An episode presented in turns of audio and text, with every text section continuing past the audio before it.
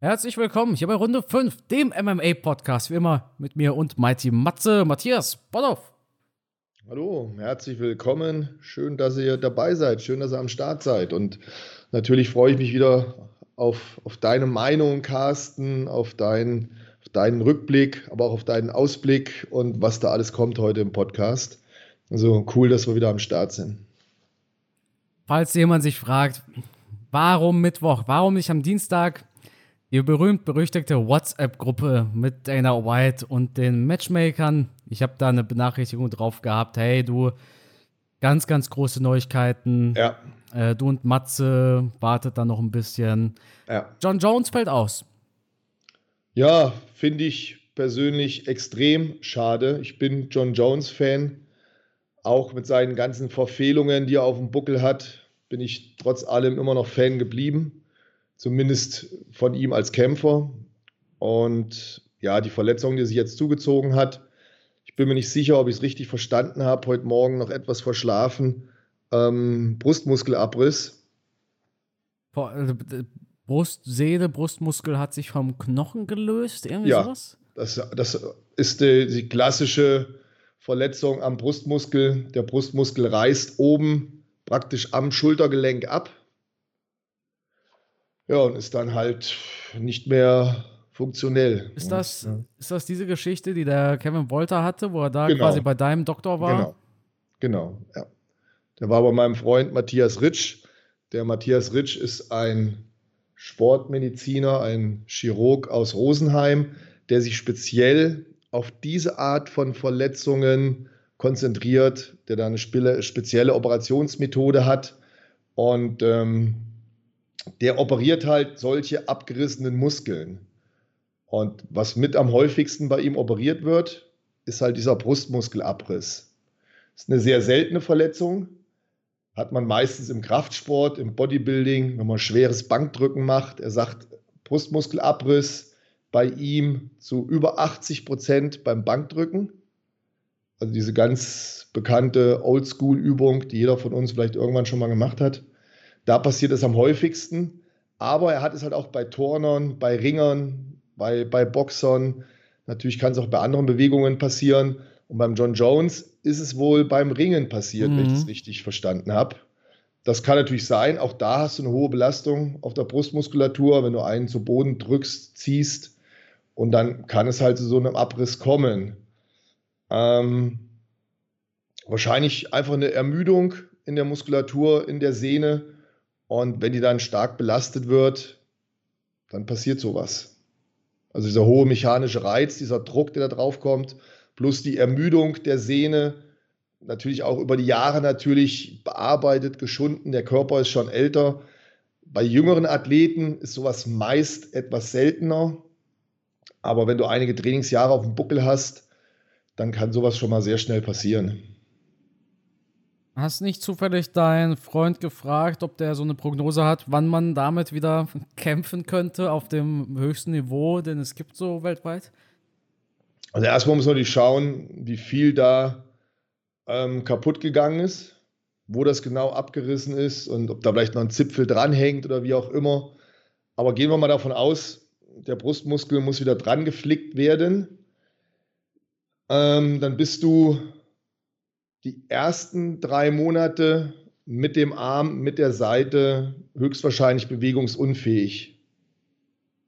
Also drei Monate komplette Pause. Komplett gar nichts, ne? Ja. Okay. Also die Sehne muss wirklich erst stabil anwachsen. Klar, wird den einen oder anderen geben, der startet schon früher, aber das kann sich ein Profisportler auf dem Niveau eigentlich nicht erlauben, so ein Risiko einzugehen, weil er ist ja auch nicht mehr der Jüngste. Ja. Und es gibt natürlich die Fälle, wo Sportler zu früh angefangen haben, das wieder zu belasten und das ist nochmal abgerissen. Ja. Da hat mir mein Freund, der Doc Rich, natürlich auch schon oft von erzählt. Ach, dann hören die einfach nicht auf den Arzt, starten relativ früh wieder mit der Belastung und dann ruppt das Ding wieder ab und dann wird es natürlich immer schwieriger, das da wieder anzuflicken. Also die Sehne wird relativ schlecht durchblutet und deswegen braucht die einfach ihre Zeit, bis die wieder richtig fest verwachsen ist. Gut, ist vielleicht auch eine Frage der Operationsmethode. Da gibt es unterschiedliche Möglichkeiten. Ich hatte eben schon mal gesagt, der Dr. Ritsch hat sich ja darauf spezialisiert. Ich war auch schon bei verschiedenen Ärztekongressen, wo er dann referiert hat, wo er über seine Operationsmethode erzählt hat.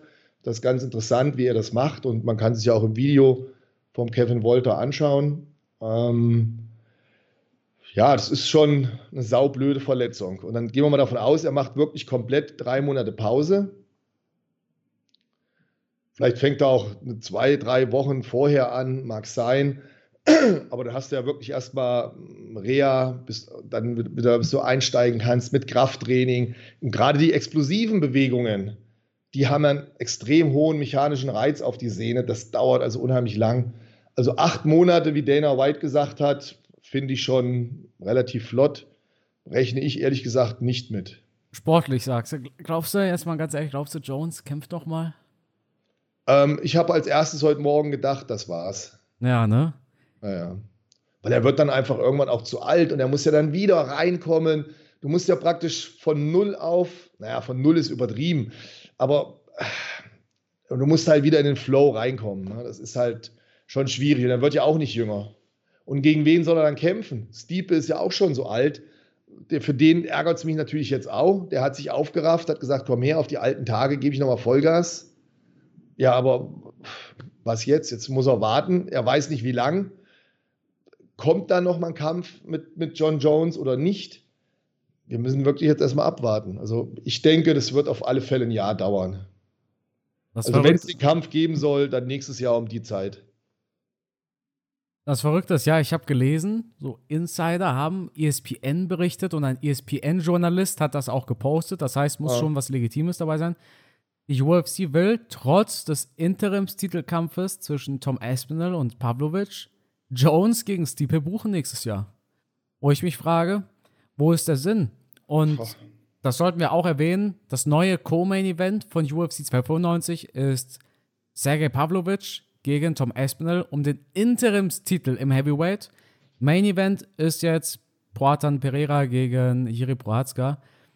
Aber also was das denn jetzt auch wieder für ein Quatsch? Da machst du so einen Interimstitelkampf.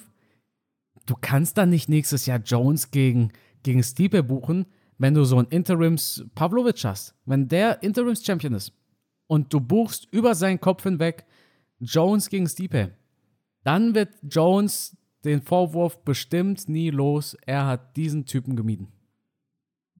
Ja, ist auf alle Fälle eine blöde Situation für die UFC. Eine saublöde Konstellation für Stiepe, weil Stiepe, denke ich, hat auch nochmal den Reiz gehabt, diesen Superfight zu machen. Ich denke, der Reiz, gegen John Jones zu kämpfen, ist größer als gegen einen Espinel oder, ähm, jetzt habe ich den Namen gerade nicht, Pavlovic ja, ganz, ganz schlechte Konstellation für alle fünf Beteiligten. Fünf? Ja, die vier Fighter Ach plus so. UFC. Ja. ja. Und sechs für uns Fans. Natürlich auch saublöd. Mm. Aber Matze, kommen wir vom einem traurigen Thema zum nächsten, oder? Wir hatten die UFC 294 am Wochenende. Wo fangen wir am besten an? Ich würde sagen, wir starten bei diesen drei Hauptfights. Danach können wir noch ein bisschen über die anderen Fights auf der Karte sprechen. Ja.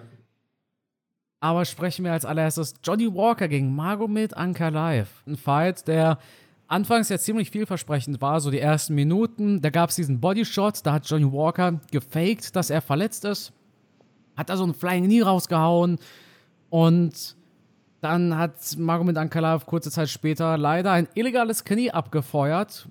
Das auch, das war mit Ansage illegal, ja. Später wurde es als aus Versehen gewertet, deshalb No Contest. Darüber sprechen wir gleich auch noch.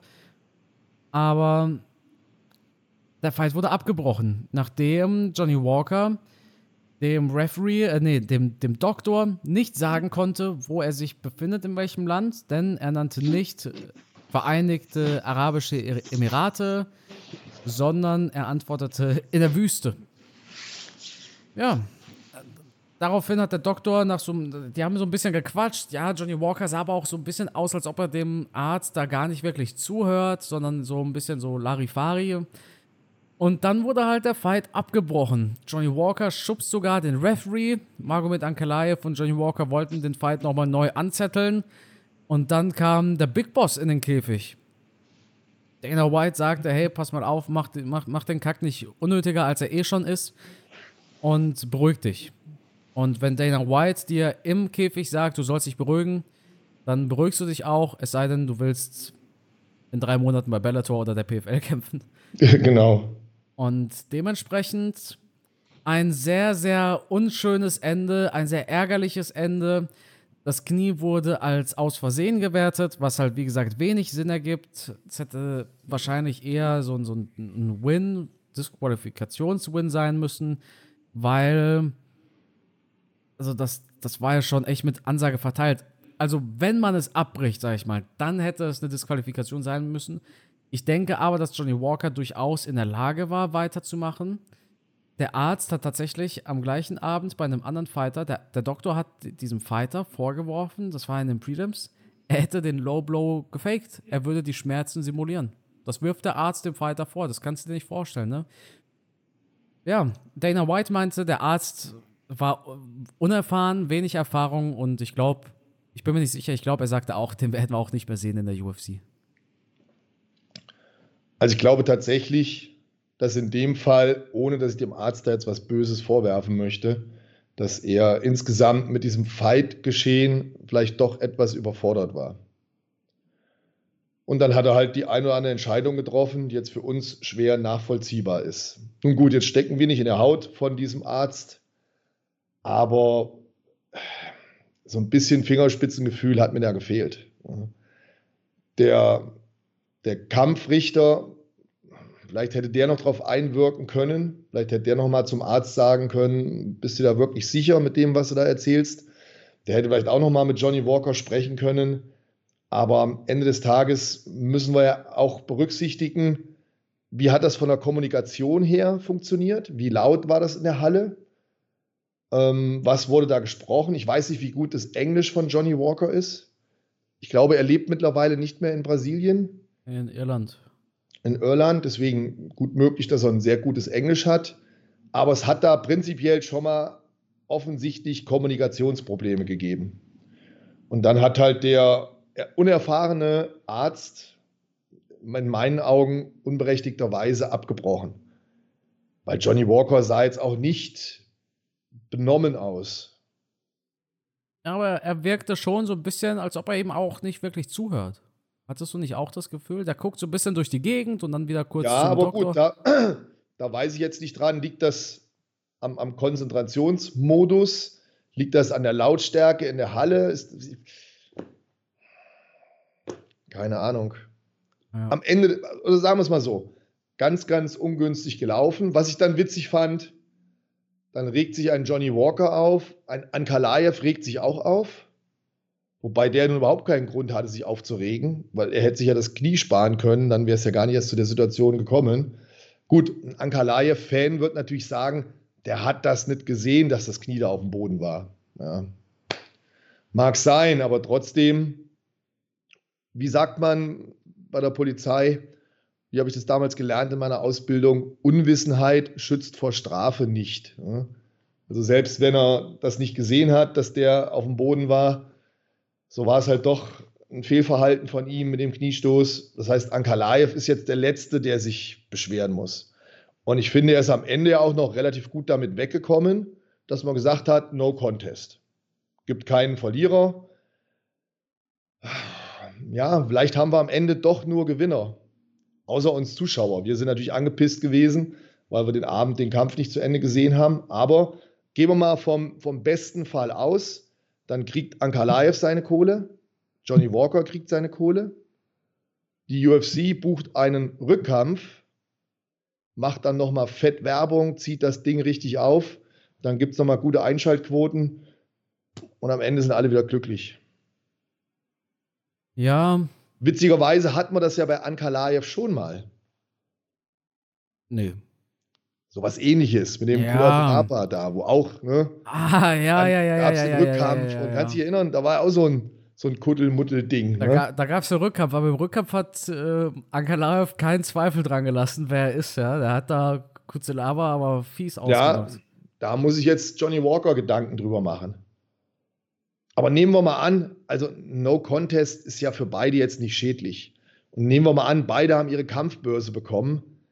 Ja, dann seid doch auch happy. Dann bucht das Ding jetzt in zwei, drei Wochen nochmal und fertig. Ja, ich glaube, das Problem ist dabei eher auch das Signal, das gesendet wird. Wobei ich lasse mich da vielleicht ein bisschen zu sehr von, von Walker seinen Aussagen beeinflussen, denn der ist jetzt ein sehr starker Lobbyist, macht sehr viel Werbung dafür und, und sagt, hey, seit wann sind die Regeln nur Empfehlungen und keine Regeln mehr?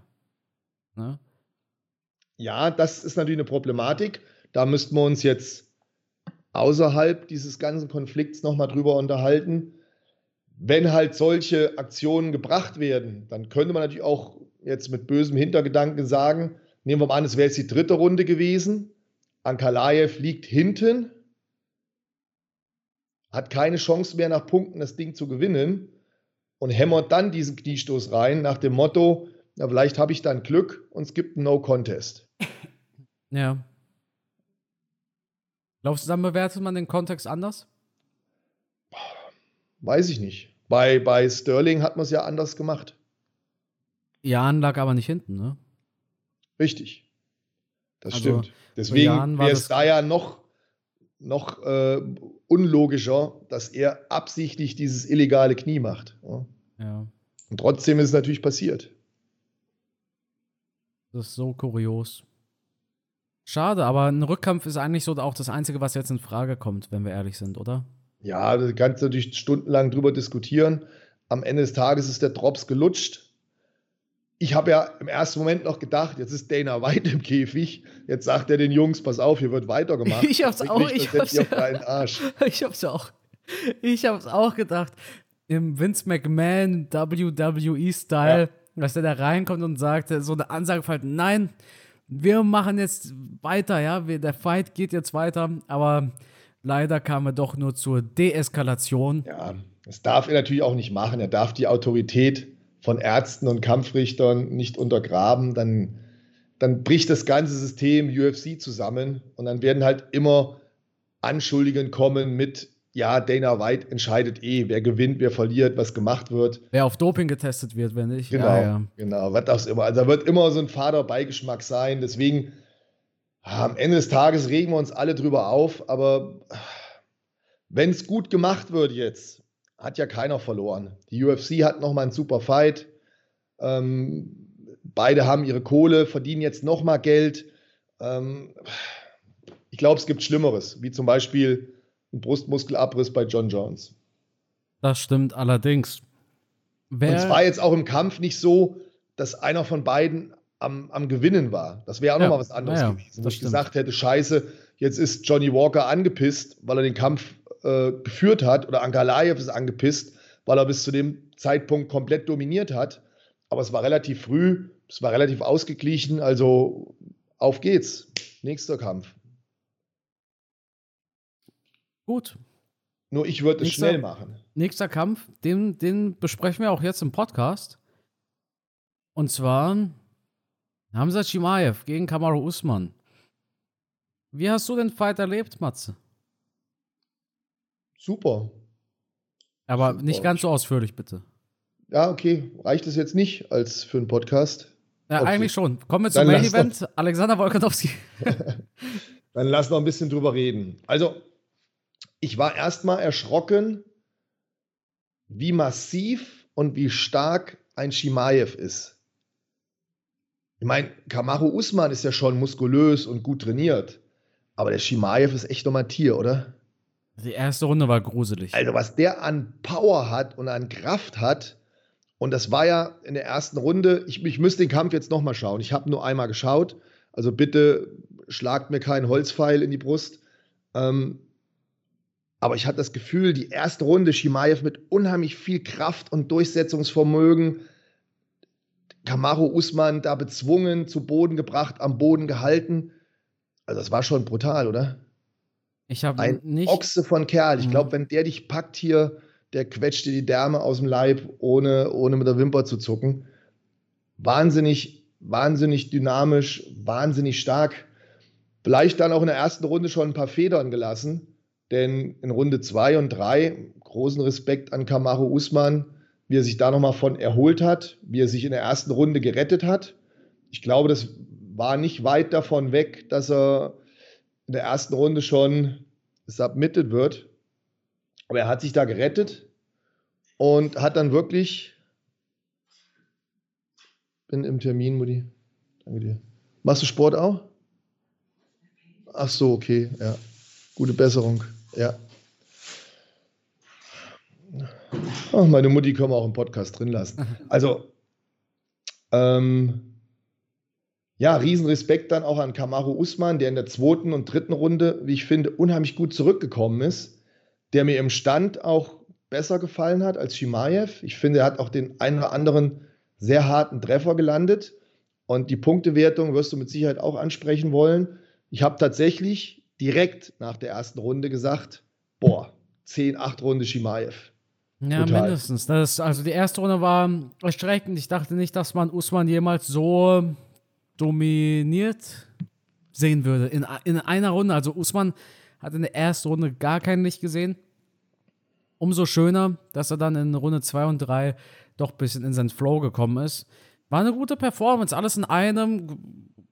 Majority Decision, ich glaube, unentschieden haben, haben auch viele gesehen. Ich gehe mal kurz auf MMA Decisions, meine absolute Lieblingsseite. Lass mich, lass mich erst sagen, was ich gewertet habe. Ja. Ich habe tatsächlich erste Runde 10-8 Shimaev.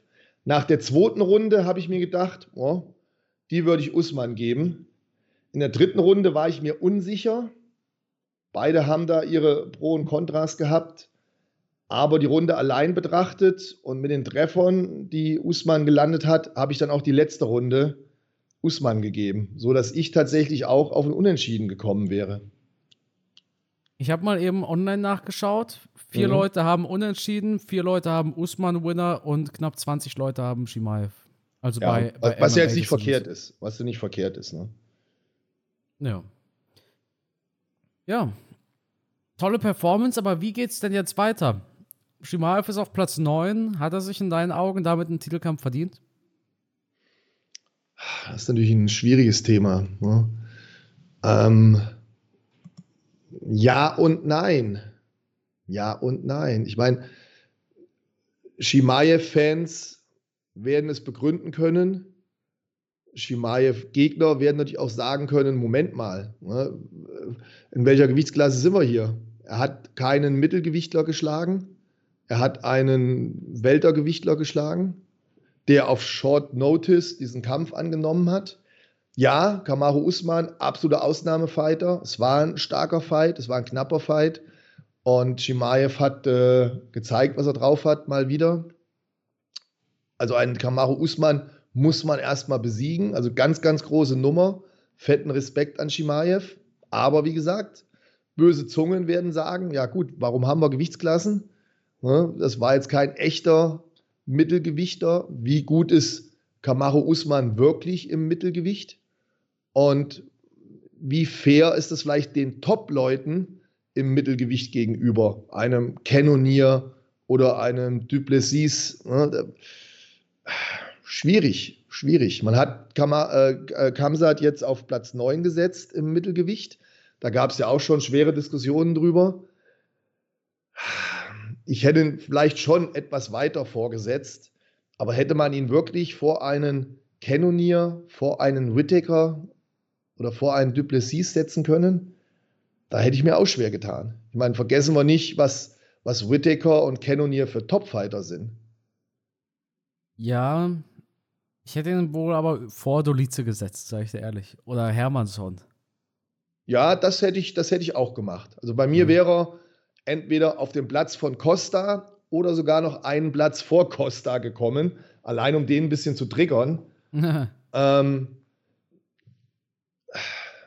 aber Cannonier, Whittaker und Duplessis, an denen hätte ich ihn nicht vorbeigezogen.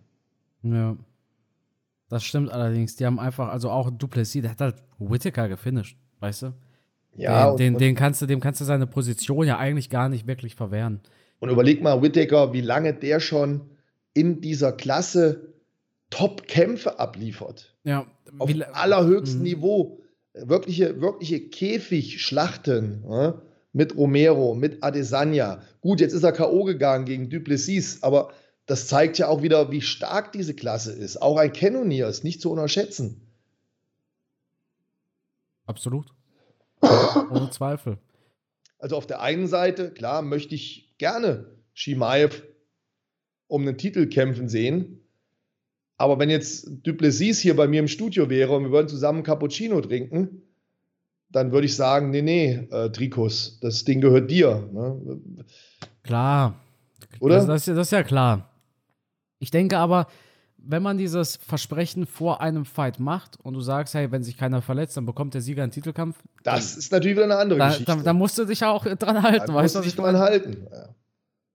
Dementsprechend rechne ich persönlich damit, dass wir Hamzat in einem Titelkampf sehen werden. Strickland ist halt ein Prizefighter. Dem geht es nur darum, hey, wie viel könnt ihr mir geben? Und dann nimmt er jeden Fight an. Das war der auch Abus angenommen und so, weißt du? Da, da geht es nur um Geld. Und die UFC würde Hamzat wahnsinnig gerne als Champion sehen, so umstritten er vielleicht ist. Aber, ja, ich denke auch, aber ich die, denke auch aus der Sicht von Strickland, die Gegner sind ja alle stark. ja, ja. Und mit wem verkaufst du die meisten Pay-Per-Views? Ich gehe mal davon aus, in diesem Falle mit Shimaev. Ja, ich glaube auch mit, mit Ansage. Ja. Wenn Shimaev kurz davor ist, der Champion zu werden, Er hat halt diesen Hype im Moment. Ja, seit drei Jahren schon. Das ist ja das Verrückte. Und ich finde den Fight auch besonders spannend, weil ich mir schon vorstellen könnte, dass Strickland sehr unangenehm wird für Hamzat. Aber extrem unangenehm. Denn wir haben ja schon gesehen, was passiert. Du kannst, du kannst hochpacen, du kannst sehr viel Gas geben in der ersten Runde gegen Strickland, aber er, er überkommt diesen Sturm. Außer du bist Alex Pereira. Dann gehst du K.O. Ja, Aber- das sind halt diese großen Diskussionen. Ne? Ich hätte auch gern noch zwei Runden gegen Usman gesehen. Mir hat der Kampf super gefallen. Der Kampf hat mich gut unterhalten. Gut, jetzt hieß es, Shimaev hat sich verletzt. Weiß ich nicht, ob sich das jetzt bestätigt hat. Gut möglich. Ähm, Macht es natürlich auch nochmal schwerer für ihn, da zu kämpfen.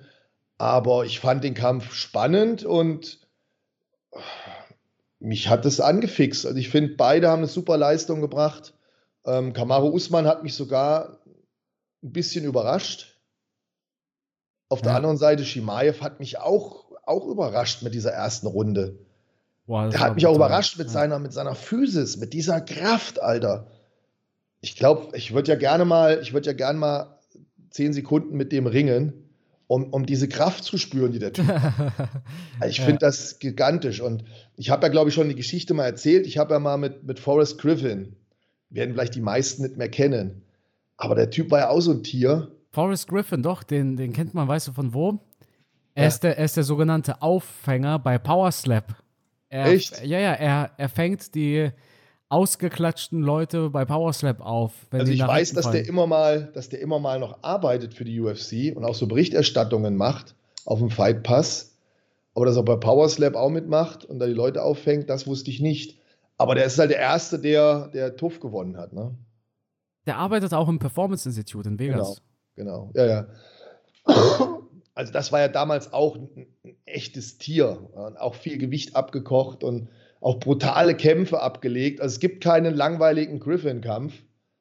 Und mit dem habe ich mal so kurz gerungen. Und da habe ich gedacht, Alter, leck mich doch am Arsch, ey. Was hat der eine Power? Das kannst du dir nicht vorstellen. Und da war ich massiv. Da habe ich 130 Kilo Muskeln gehabt. Da war ich nicht so ein Klappspaten wie jetzt hier mit über 50. Da war ich im besten Futter. Und habe ich wirklich mal mit Kraft den angepackt und der mich angepackt. Da, da wird dir erstmal bewusst, was, was, also was da für eine Energie freigesetzt wird. Das, man, ich glaube, als Laie kann man das gar nicht nachvollziehen. Und da war ich zutiefst beeindruckt, wobei ich ja da echt stark war und ich wusste, was, was Power ist. Aber da habe ich gedacht, leck mich am Arsch. Das gibt's nicht. Und jetzt ein Shimaev, der wahrscheinlich noch mal ein besserer Ringer ist und noch mal mehr Power hat. Also finde ich, finde ich spektakulär. Und dann jemanden wie Usman, der ein super Ringer ist, ja auch schon in der Vergangenheit vor dem MMA ein super Ringer war, den so da durch den Ring zu schmeißen und am Boden zu halten, das finde ich schon krass. Ja, deshalb, Matze, sind wir gespannt. Das wird auch ein Strickland-Problem, sage ich dir jetzt schon. Ja, ich warte mal, mal ab. Ich, ja, das, Pro das Problem ist nicht bei Strickland, dass, der, dass man den nicht zu Boden bringen kann. Das hat Abus Magomedov ja auch geschafft. Das Problem ist Strickland, der kämpft in der fünften Runde so, als wäre es die erste. Ja, das, Das, wird das, spannend. ist, das ist Strickland, der da irgendwie eine Cardio von einem anderen Universum reinballert. Das ist das Besondere an ihm. Hm, Ich mag seine Art so, so gar nicht. Also geht für mich so manchmal zu weit mit seinem komischen ja, polarisiert, brutal. Ja. Trash Talk. Also das ist ja, ich finde das ja noch unangenehmer persönlich als bei Kobe Covington. Aber was der Typ für eine Ausdauer hat und der, der ist auch einfach unangenehm als Gegner für dich. Das finde ich so eigenartig. Der hat teilweise machbare Gegner bekämpft und hat da, hat da verloren, aber gegen Adesanya hat er seine absolute Meisterleistung rausgehauen und sein Coach Eric Nixick hat da einen großen Anteil dran. Deshalb kann ich mir schon vorstellen, dass man da mit einem guten Gameplan gegen Hamzat reingehen wird. Aber warten wir erstmal ab, ob es den Fight überhaupt Ja. gibt. Ja. Ich glaube schon, dass man Shimaev als Champion sieht in der UFC. Es ist ja auch verrückt, man hat, als Costa ausgefallen ist, man hat Strickland angerufen, weißt du es? Man hat Strickland den Short Notice Fight angeboten. Hat er abgelehnt. War ihm zu kurzfristig. Hat er richtig gemacht. Also ich glaube, ich glaube nicht, dass es ihm zu kurzfristig war, sondern ich glaube, das ist halt wieder die Sache, es war ihm nicht wert, quasi das hohe Risiko zu haben, den Gürtel zu verlieren für die Summe Geld, die er bekommen hat. Denn wenn er sie, er, er wird ja hoffentlich, also ich halte ihn schon für, für so intelligent und das wird er auch ziemlich sicher gemacht haben. Strickland ist nicht dumm, sondern, sondern er, er rage-baitet nur. Aber der Typ ist ja nicht dumm. Der ist eigentlich ein schlauer Fuchs. Und der wird wahrscheinlich sich gedacht haben, mache ich mit einem Short, mit diesem Short-Notice-Kampf mehr Geld, als wenn ich zum Beispiel ein Pay-Per-View gegen Hamza Chimaev anführe und Pay-Per-View-Punkte bekomme. Denn er ist der Champion. Es ist keine Gelegenheit, die er nehmen muss. Wärst du, wär's umgekehrt. Und Hamza wäre der Champion und Strickland wird auf elf Tage Short Notice angerufen. Hey, willst du um den Gürtel kämpfen? Dann würde er annehmen, weil dann würde er sich denken, oh Mann, wann kriege ich denn nochmal die Chance? Ja. Aber er ist der Champion. Ich finde es auch krass, dass man hier einen Champion auf Short Notice reinschicken sollte äh, oder wollte. Das ist im Main Event nicht ganz so gut ausgegangen, Matthias. ja, leider wie erwartet, meiner Meinung Oh, nach. na, also wir haben ja erwartet, dass Volkanovski verliert. Also ich war mir sicher, dass er verliert. Ja, ja, das, da waren wir uns ja beide einig. Aber haben wir erwartet, dass er in der ersten Runde durch einen Highkick War die ausgenockt zweite wird? Runde, meine ich, oder? Nö, es war die erste. War die erste auch noch. Lass mich mal nachgucken, jetzt hast du mich verunsichert. Das war, glaube ich, nach drei Minuten schon. Echt? Ja, ja, drei Minuten sechs in Runde eins. Runde 1. Oh Gott. Ja. Volkanowski, ich habe nicht gedacht, dass ich, also, boah, das Nein, erste Runde, erste Runde habe ich jetzt auch nicht gedacht. Aber ich, ich war mir sicher, dass Makachev das Ding gewinnt. waren wir uns ja alle. Ja. Aber das Schockierende war für mich nicht die, der Sieg von Makachev, sondern die Art und Weise. Und ich habe im Vorfeld, auch hier im Podcast, auch in den Videos, immer gesagt, Volkanowski hat hier nichts zu verlieren. Wenn der gegen Tupuria gewinnt, dann bekommt er sofort seinen Titelkampf gegen Makachev. Diese Meinung muss ich jetzt doch wieder revidieren. Ich muss die zurückziehen. Das war leider eine Performance von Makachev, die hat keinen keinen Grund äh, zugelassen für einen Rückkampf. So, erste Runde, erste Runde Knockout. Punkt. Mahachev hat jetzt zweimal gewonnen gegen Volkanovski. Volkanovski hat sich zweimal versucht im Lightweight. Wenn es nicht sein soll, dann soll es halt einfach nicht sein. Aber Volkanovski wird, nachdem er beim zweiten Mal viel, viel, viel schlimmer verloren hat als beim ersten Mal.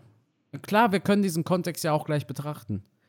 Fakt ist aber, du erinnerst dich später einfach nicht mehr dran. Später weißt du nur, Volkanovski ging nach drei Minuten K.O. Punkt. Habe ich dir beim letzten Podcast Ja, ja. schon gesagt.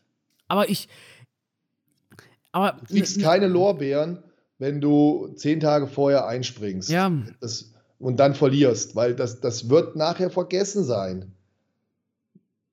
aber wäre es wieder so ein knapper Fall, stell dir eine Split-Decision vor. Die Fans, die wären hungrig gewesen. Die hätten gesagt, hey, scheiß auf den Tupuria-Fight. Jetzt Ja, den aber da- Rückkampf mit einem vollen Trainingscamp.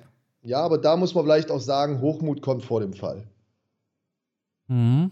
Weil wenn ich, wenn ich weiß, so wie es Wolkanowski gesagt hat, dass er wirklich die Operation hatte, steht außer Frage, dass er wirklich nicht trainiert hat, dass er Urlaub gemacht hat und also wirklich kein Training gemacht hat und dann meint, er könnte ein Islam Makachev besiegen.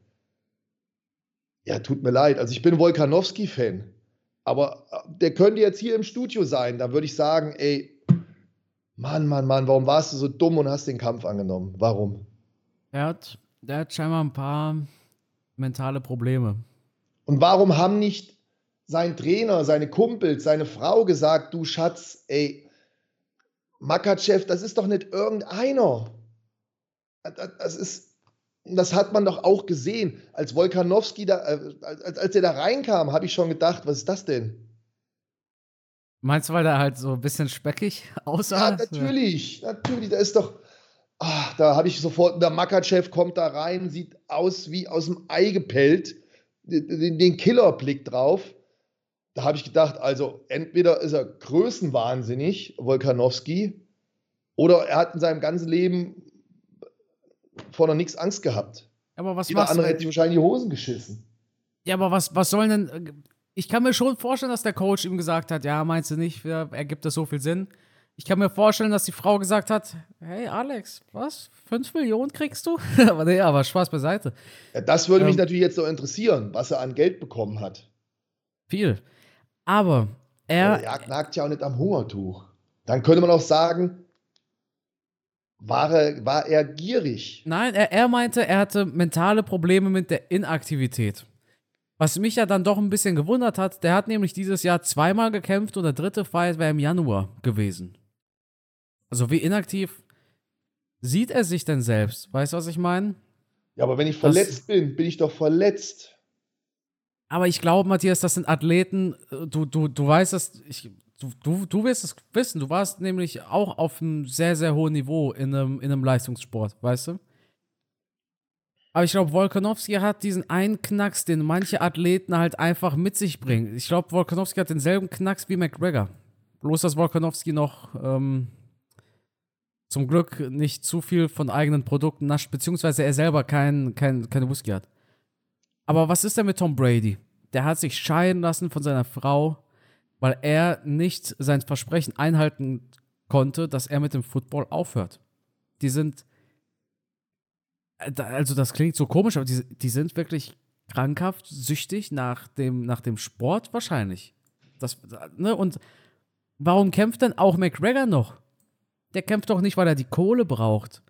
Ja, dem, dem bin, geht's. Dem, du, Carsten, ich bin komplett ja. bei dir. Ich, ich, äh, das darf jetzt auch keiner als Hate gegen Wolkanowski versteht. Um Gottes Willen, ich bin traurig gewesen, dass er verloren hat. Ich, ich finde den ja super. Aber nichtsdestotrotz, äh, auch meinem besten Freund hätte ich gesagt, Carsten, Alter, zehn Tage Vorbereitung, nimm doch nicht den Kampf an. Bist du denn krank, Alter? Lass den Scheiß. Also auch wenn Wolkanowski mein bester Freund wäre, würde ich genauso ehrlich mit ihm sprechen. Ich meine, ärgert mich, dass er das gemacht hat, weil ich hätte lieber den Kampf gesehen, Makachev und Wolkanowski beide on point, voll trainiert. Ich meine, er hat zum Glück seinen Titel nicht verloren. Ja. Ist ja schon mal etwas. Er, ist, er, ist, er ist ja noch Champion. Und bei allem, was wir jetzt an, an Wolkanowski kritisiert haben, müssen wir natürlich auch mal ein fettes Kompliment an Makachev aussprechen. Ja, Der war natürlich echt explosiv und schnell, ja. super Kick hingelegt. Ja. Auch als er im Clinch war, hast du gesehen, wie locker der den Wolkanowski gehalten hat? Im ja. Thai-Clinch. Pam, oh, zugemacht. Diese, diese, Knie rausgeballert. Haben, hat, wir, haben wir gerade gestern Abend hier beim Kickboxen, da haben wir drüber gesprochen. Da haben ja auch alle Jungs gesagt, der hat ja powermäßig gegen den Makachev keine Chance gehabt. Der Makachev hat ihn in Clinch genommen und Wolkanowski kam da nicht mehr raus. Das, also Makachev hat hier auch einen super Fight gemacht. Ne? Aber den, den Takedown hat er richtig gut abgewehrt. Also ich fand, Volkanovski war jetzt nicht so, war jetzt nicht so kacke, wie, wie es vielleicht jetzt wirkt im, im Podcast. Volkanovski hat Nein, sich, also bis, bis zu dem Moment, bis zu diesem Knockout, hat er sich gut gemacht, aber das, das ja, ist ja jetzt mal ganz ehrlich, ganz ehrlich, Matze, da hätte dem zehn Wochen Vorbereitung, glaube ich, auch nicht vor dem Knockout bewahrt. Das, äh, das kannst, weiß also, ich nicht, Carsten. Ja, aber, aber, war, war, aber, auch drüber gesprochen. War, war denn Dustin Poirier gegen Gaethje auch zu wenig vorbereitet? Der hatte auch ein volles Trainingscamp. Es gibt Nein. einfach so diese Kicks. Ich glaube, da, da, da knipst es dir halt die Lichter aus. Und so ein Kick, so ein Kick kann dich natürlich immer treffen. Das haben wir ja. gesehen bei Usman, das haben wir gesehen bei Gaethje. Ähm, also Gaethje hat den Kick gemacht, ne? nicht ja. falsch verstehen. Ähm, bei Usman war es natürlich Leon Edwards, der den Kick gemacht hat, aber ich glaube, unsere Zuhörer sind da alle drin im Thema.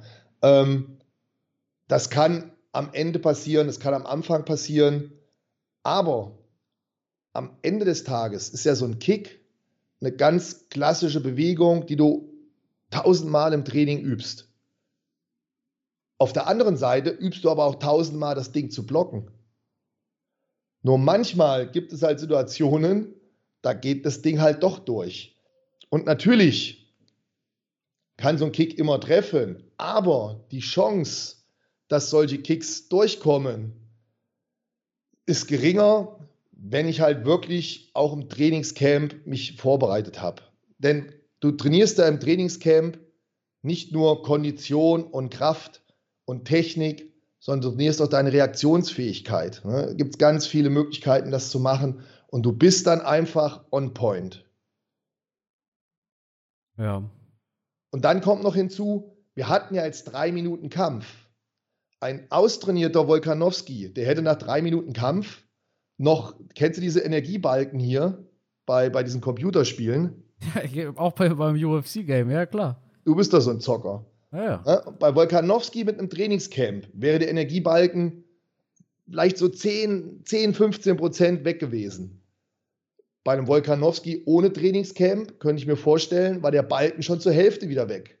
Und er braucht dann auch wieder etwas länger, sich zu erholen. Das heißt, all diese kleinen Faktoren plus natürlich diesen super Kick von Makachev führen dann dazu, dass das Ding gelandet ist. Aber ich gebe dir vollkommen recht, das kann natürlich auch genauso passieren, wenn du zu 100 Prozent dein Trainingscamp hattest. Auch da kann immer mal so ein Kick durchgehen oder auch ein Punch, wie jetzt von, von Connor gegen Jose Aldo, das gibt es halt immer mal. Wenn es einfach passt vom Timing, dann passt es. Ne? Das sind halt diese spektakulären Momente, wo irgendwas unberechenbar ist. Also so gesehen gebe ich dir auf der einen Seite recht, auf der anderen Seite bleibt trotzdem immer so ein fader Beigeschmack für mich, ne? weil ich habe auch immer Angst gehabt vor diesen harten Treffern, ne? dass ich dann K.O. gehe, dass es mich früh erwischt. Aber mein Trainer hat immer zu mir gesagt, Matze, du bist super vorbereitet, wir haben jede Situation trainiert, deine Reflexe sind on point und, und, und. Und dann wusste ich, ich habe diese Sicherheit gehabt, die mich mental so ein bisschen runtergeholt hat. Also es macht schon Sinn, so ein Trainingscamp auf jeden Fall zu machen und es erhöht dein Risiko für den Kampf, das ist ganz klar. Aber prinzipiell gebe ich dir recht, das hätte jetzt auch passieren können mit Trainingscamp, ganz klar. Weil Makachev war halt auch unheimlich gut. Der Kick war auch schnell, der Kick war präzise.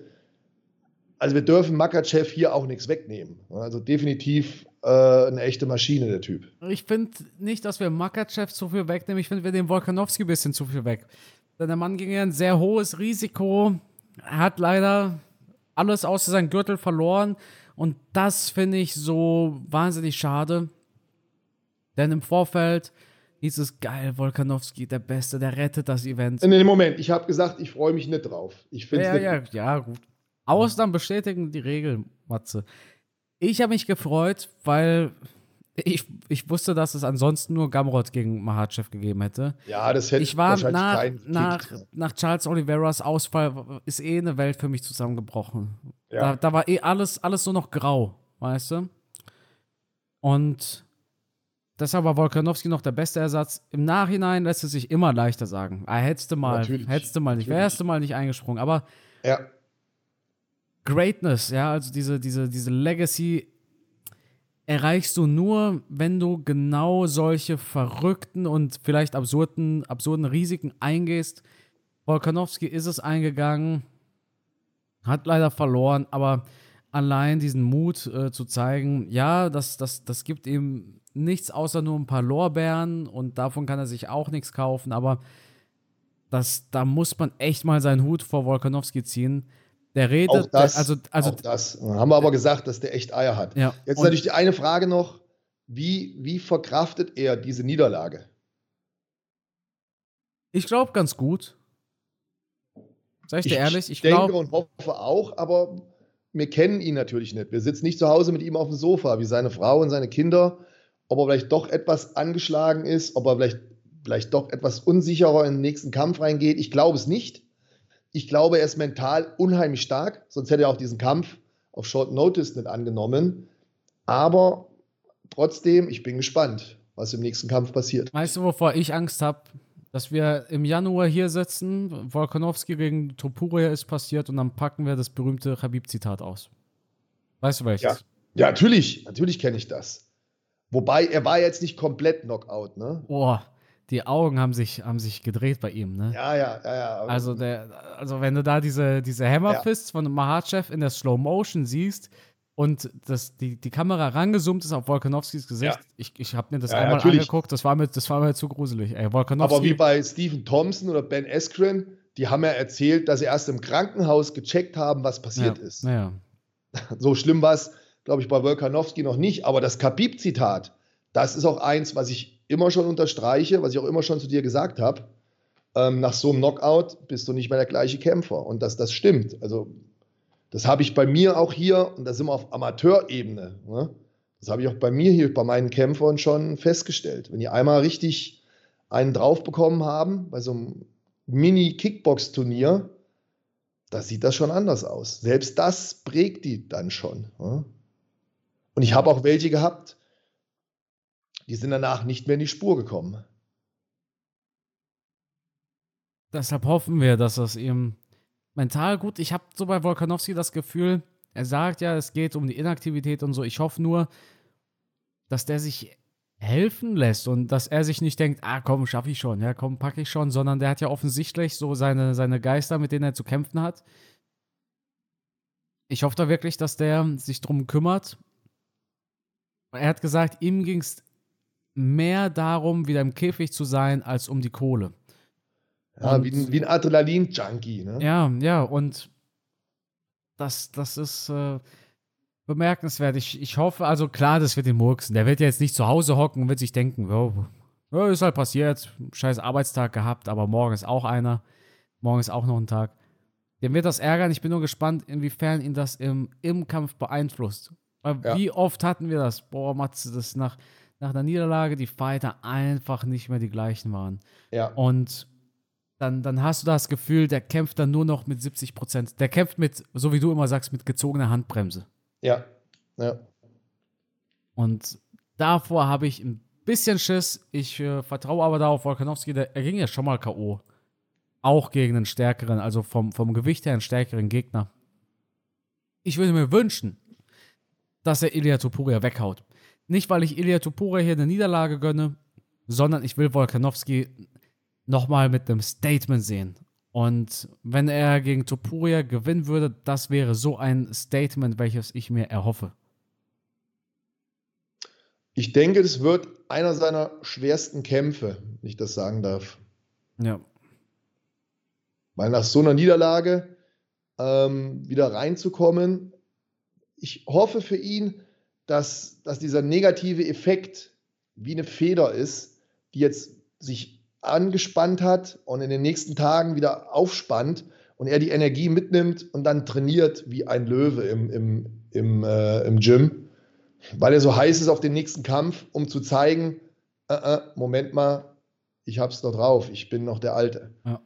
Und sich selber auch das zu beweisen. Also wird spannend und ähm, definitiv keine leichte Nummer für Toburia. Gut, Matze. Wir haben eine Sache will ich noch besprechen. Glaubst du, er sollte im Januar schon wieder kämpfen? Es ist sein Plan. Er, er, er sagt, er will im Januar. Ja, er hat ja jetzt kein Trainingscamp gehabt. Man müsste jetzt halt schauen, wie stark ist die Gehirnerschütterung, die er hat. Wann kann er wieder starten? Dann hätte er Trainingscamp. Ach, mir wäre es zu kurz. Von der UFC gab es 45 Tage Medical Suspension. Das ist aber mir, auch eher, eher eine Empfehlung als, als eine Regel. Der Oktober ist fast rum. Jetzt nehmen wir mal an, er, dann kann er, hat er November, Dezember, zwei Monate zum Trainieren. Naja, wird er besser wissen als ich. Aber mir persönlich, für mich persönlich, wäre es jetzt zu kurz gewesen. Ich hätte gern so einen Monat länger gehabt. Gut, dass ich auf alle Fälle 10, 12 ja. Wochen Vollgas trainieren kann. Ja. Aber er, das, das ist auch wieder so, so schwierig, wenn er zum Beispiel sagt, er will es und er fühlt sich so am besten. Ja, klar, logisch, dann widerspreche ich ihm nicht. Naja, nee, nee, nee, klar, aber dann, da frage ich mich, ich meine, er, er, fühlte sich ja auch gut mit dem Short Notice Fight, weißt du? Ja, kann er das realistisch einschätzen? Oder muss dann ja, sein ja. Trainer sagen, du pass auf, Volk, ich, wir brauchen mehr als acht Wochen. Sprich, wir brauchen zehn ja. Wochen, wir brauchen zwölf Wochen. Also spricht da quasi der rationale Gedanke oder wieder die, die mentalen Probleme, mit denen er zu kämpfen hat? Ja. Wer spricht da? Weißt du, was ich meine? Ich hoffe nur, der holt sich da die Hilfe, die er braucht. Wirklich. Wolkanowski ist ein großartiger Athlet, das beste Federgewicht aller Zeiten, für mich unumstritten. Für mich ganz klar äh, Wolkanowski und dementsprechend hoffen wir mal auf das Beste. Matze, wir haben jetzt am Wochenende leider kein UFC-Event. Ja, aber eine ah, Sache noch, die mir aufgefallen ist, ja, Carsten. Ja, ja. Also zwei Sachen, die ich noch ansprechen wollte. Ich habe ähm, so viel Sachen im Internet gelesen und gehört, dass viele so enttäuscht waren von diesem Pay-per-View. Ich war auch überrascht davon, weißt du das? Ich kann es gar nicht nachvollziehen. Nee, ich denke manchmal, Leute, was erwarten die denn? Also, also ganz ehrlich, wir hatten fast nur Finishes. Wir hatten eine brutale erste Runde von Hamzat. Also, ich, ich, ich weiß gar nicht mehr, was der erste Fight auf der Karte war. Der zweite war. Der erste Fight war Hammer. Das war doch der, der Einäugige. Ja, nee, ich war auf der Main Card. Auf der Main Card. Ach, auf der Main Card. Weiß ich nicht, weil, weil die, die Main Card oder die Karte bei The Zone fing er an mit Abu. Ja, ja. Abu Asaita. Aber ich hab, hatte vorher schon geschaut. Ich habe ja auch die Early Prelims geguckt, weil ich diesen einäugigen russischen Kämpfer sehen wollte. Ja. Also, da haben, waren angeblich auch so viele enttäuscht. Ich fand den Kampf total gut. Soll scheinbar einfach eine, eine schlechte Takedown-Defense haben. Hat sogar ja, Dana. Gut. Aber was er da unterhaltungsmäßig gebracht hat und was der andere Kämpfer gezeigt hat, das war ein knallharter, richtig guter, schöner Fight. Hey, also, und, und das ist auch bemerkenswert, ein Fighter aus Dagestan, der mal keine Wrestling-Maschine ist, sondern ein geiler Striker, der da im Stand-Up so ein paar geile Dinge raushaut. Neben Umar. Umar Nurmagomedov ist auch so, so ein geiler Striker, aber äh, wenn ja, du dir da war mal, doch auch noch ein Nurmagomedov, der gekämpft ja, ja, hat. Ja, genau. Main der hat auch spektakulär abgeliefert. Und dann das das finde ich ja so komisch. Das finde ich ja so komisch. Also das, die, die Main Card war innerhalb von zwei Stunden vorbei. Das war, glaube ich, das schnellste UFC-Event, was wir seit ganz, ganz langer Zeit hatten, also UFC Pay-Per-View. Und du hattest die ersten zwei Fights waren First-Round-Finishes. Der dritte Fight war Ankalaev gegen Walker. Ja, da gab es halt so einen kleinen Entertainment-Faktor durch, äh, durch die, der, den Ärger, der da passiert ist. Dann hattest du eine brutal geile erste Runde bei Hamzat. Klar hast du dann auch so einen kleinen Bummer gehabt. Du hattest diese 10 Minuten, in, also zweite, dritte Runde von Shimaevs Fight, die vielleicht nicht die spannendsten waren. Aber dann hast naja, du so, ein, so ein. Naja, also ich fand den ja, Fight. Ja, ja, aber Moment, ich, ich, ich versuche es gerade aus so, aus so pessimistischer Sicht zu sehen. Ja, ja, ja, ja. Und dann ja, hast du, dann hast du einen Headkick, Knockout in der ersten Runde von einem Mahachev gegen Volkanovski. Ich glaube nicht, dass sie, also ich, ich, ich glaube nicht, dass man mit dem Event wirklich unzufrieden sein kann höchstens halt mit den Ergebnissen. Ja. Das ist zu schnell geht. Oder, oder dass das vielleicht zu, zu politisch wurde für manche. Irgendwie sowas. Da, also ich kann mir nicht vorstellen, dass. Kann natürlich sein, ja, also es äh, kann natürlich sein, aber ich kann, ich, ich zum Beispiel kann mir nicht vorstellen, ich habe das Event gesehen, ich wüsste nicht, wo ich sage, boah, das war jetzt gar nicht geil. Das war jetzt, das war jetzt kacke. Ich fand es traurig, dass Volkanowski K.O. gegangen ist und so. Das hat für mich nicht das Event schlecht gemacht, sondern es war ein brutal geiles Event. First Round Finishes ohne Ende. Ikram Aliskerov knockt da seinen Gegner aus und du hast du nicht gesehen. Die Ergebnisse, ja, ich hätte Volkanowski, ich, ich, ich, das, das fand ich halt traurig, aber ich fand das Event geil. Es war einfach geil. Nicht die, nicht die Wunschergebnisse, okay, aber das Event fand ich gut. Also, was willst du mehr? First Round Finishes, Action pur, was willst du mehr, wirklich? Ja, also da war ich definitiv nicht der Meinung, wie der ein oder andere YouTuber oder auch der Meinung, wie, wie viele das teilweise in Kommentaren geschrieben haben. Aber soll jeder seine Meinung haben? Ich frage mich nur manchmal, was, was, was die Leute erwarten, was, was da passieren muss oder passieren soll. ich frage mich manchmal einfach, finden die Leute wirklich ähm, das Event so kacke oder sind sie halt wütend, weil sie nicht gesehen haben, wie Makachev K.O. ging, weißt du? Das schwingt bei, viel, bei nicht bei vielen, aber bei, bei manchen schon mit. Ist auch voll okay. Ich meine, die, die, die andere Seite des Fanlagers ähm, wäre wahnsinnig traurig, wenn sie Volkanovski nicht K.O. gesehen hätten. Beide Seiten sind sehr laut.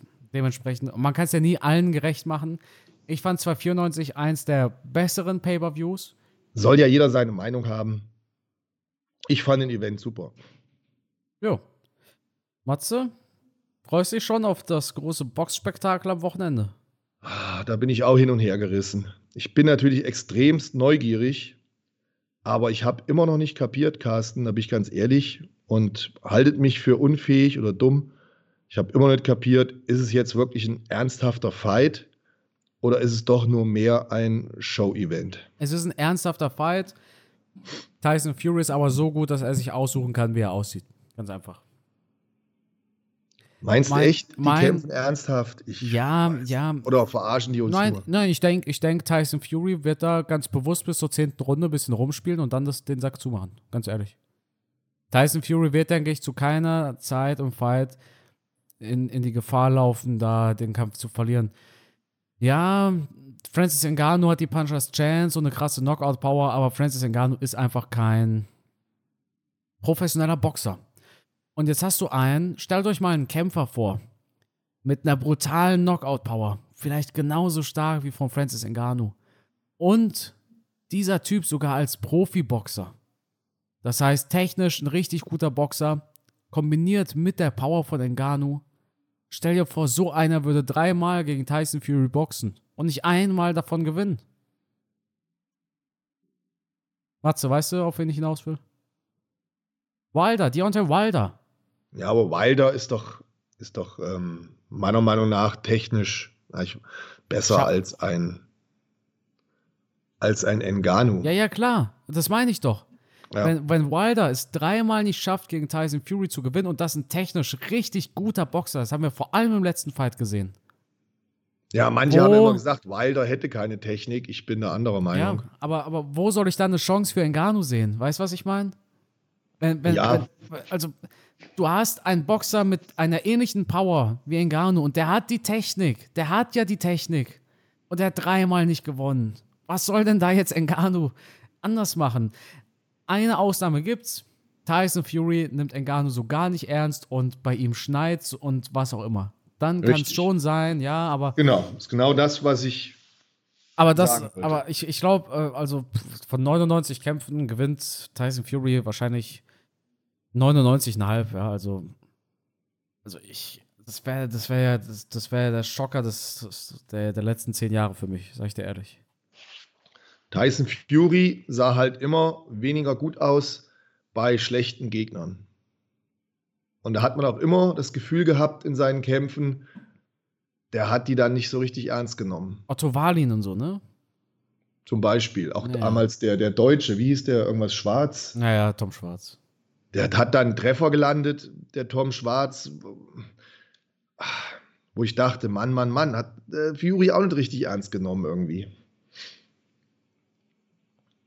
Also ja. ich freue mich schon auf diesen, diesen Kampf, weil es halt zwei beeindruckende Persönlichkeiten sind. Aber ich bin emotional noch nicht da so drin, dass ich mir denke, das wird ein richtiger Fight. Weil ja, Fury auch so kurzfristig dann danach gesagt hat, dann boxe ich Usyk. Usyk verschiebt sich, hat mir jemand gesagt. Jemand, der sich auskennt in dem Thema. Okay. Ja.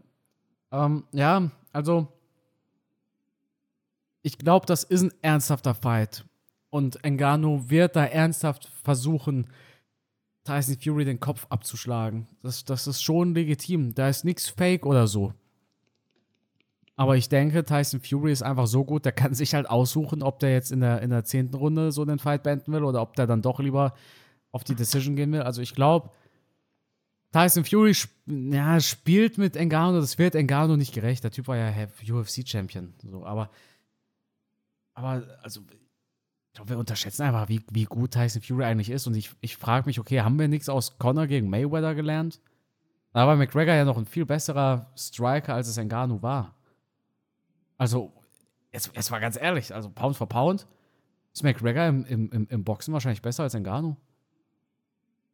Nicht böse gemeint, aber habt ihr Ngannou seine Knockouts gesehen? Das sind ja meistens sehr wilde Schwinger. Ähm, die, er hat halt die Power, das kannst du ihm nicht absprechen. Er hat die Power, gar keine Frage. Ngannou mhm. ist, ein, ist ein Monster, ein Knockout-Monster, aber wir reden hier immer noch von Tyson Fury, einem der besten Heavyweights aller, aller Zeiten im Boxen. Ja, und ich das erinnere mich halt auch daran, wie er im Stand gegen Cyril Gahn ausgesehen hat. Ja, deshalb, Matze, also das wird war auch nicht so brillant von ja. ihm, aber angeblich war er da verletzt mit dem Knie, also. Ja. Das, das wird ein ernster Kampf, aber ich glaube, wir, wir sagen uns danach, ja, meine Güte, wie, wie konnten wir denken, dass, da, dass das da knapp wird, weißt du? Aber die Hoffnung ist da, deshalb kaufen wir es. Die Hoffnung ist da, live dabei zu sein bei einem der möglich größten Upsets in der letzten zehn Jahre im Kampfsport. Das ist es halt. Das ist die Hoffnung. Ich bin, ich bin gespannt. Ich bin gespannt und, und Tyson Fury ist halt dieser kuriose Charakter, dem alles zuzutrauen ist. Ein verrückter Typ. Kannst du sagen, was du willst. Ich habe auch seine Doku auf Netflix geguckt. Ja. Ähm, also wirklich verrückt, der Typ. Muss man schon sagen. Aber sympathisch. Ich, ich finde ihn toll. Ich bin Tyson Fury-Fan mittlerweile. Ähm, und ich würde mich auch sehr ärgern, wenn er verliert. Das sehen das wir. Würde, das würde mir so den Highlight mit dem Usyk-Kampf, das würde mir die Spannung, die Energie für diesen Usyk-Kampf komplett rauben. Ja. Aber äh, ich glaube, wir sollten erstmal abwarten. Und weißt du, was auch kacke ist? Hä? Ich kann den Kampf nicht gucken. Also bist nicht live. Bist du wieder auf dem Seminar? Nein, diesmal bin ich Ach, bei in Stuttgart. Ja, We Love Stuttgart. MMA in Stuttgart. Keine Sorge, ich schreibe dir, in welcher Runde Tyson Fury ausgenockt wurde. Oh. Jetzt, jetzt musst du aufpassen. Jetzt ist vielleicht wirklich jemand da, der den Podcast hört. Ja, vor allem, da sind ja doch vielleicht viele im Publikum, ja. die dann irgendwann einfach reinrufen, Engano hat gewonnen. Und dann sitze ich da und nee, Gott. Stell dir vor, der Gonzo, der Gonzo macht so eine Ansage. Ja, dann drehe ich durch. Dann, dann drehe ich er, durch. Francis Engano gegen ja. New Heavyweight Champion. Ja. Durch Guillotine-Choke.